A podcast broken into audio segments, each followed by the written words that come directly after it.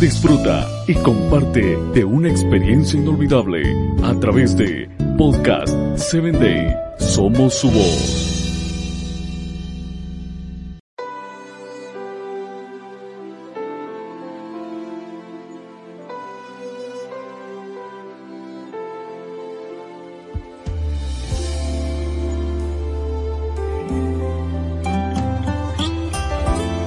Bienvenido a la palabra que restaura, un espacio creado para ti, para que a través de los relatos bíblicos puedas conocer a Dios y Él obre la restauración que tu vida necesita.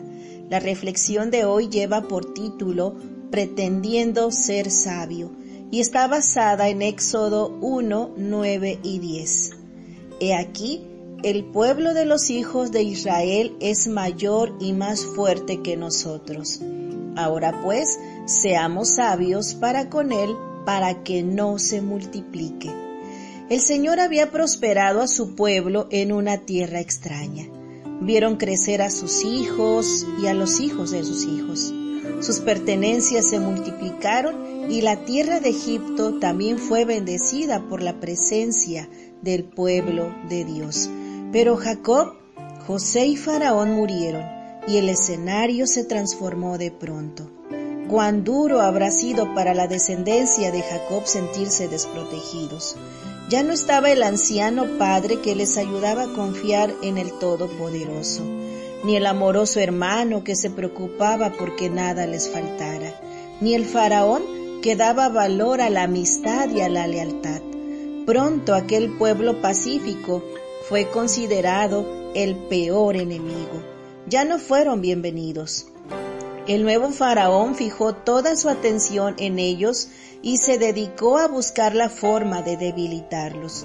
Su propósito era detener su crecimiento y hacerlos tributarios, pero las estrategias que usó, lejos de ser sabias, demostraron lo cruel que es un corazón que no tiene el temor de Dios. El pueblo, que una vez había recibido beneficios de sus protectores, ahora estaba a disposición de todo su desprecio. El faraón veía poderoso al pueblo de Israel, pero los israelitas también veían a faraón como un monstruo gigante imposible de vencer. Esa es la percepción que se tiene cuando fijamos la mirada en nuestra propia capacidad y olvidamos que las batallas son del Todopoderoso. Querido amigo que me escuchas, ¿alguna vez te has sentido abandonado por tus seres amados, desprotegido por Dios y acechado por el enemigo? Esto es común y nos hace perder las ganas de seguir luchando pero cuando tus fuentes humanas de fortaleza se debiliten o desaparezcan, cuando te encuentres solo y abatido, recuerda que hay alguien que puede darte poder para resistir, para recuperarte y salir de esa situación difícil. Ese alguien es nuestro maravilloso Dios. Tus seres amados te pueden abandonar, tus amigos te pueden fallar, quien menos esperas te puede traicionar, pero el Señor nunca.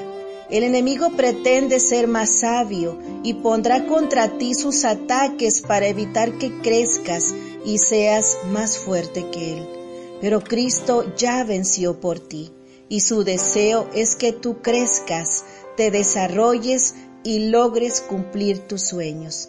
Si ese es tu deseo también, esto será una hermosa realidad en tu vida. Te saluda tu amiga Telmi Telles y te invito a que me escuches en el siguiente episodio.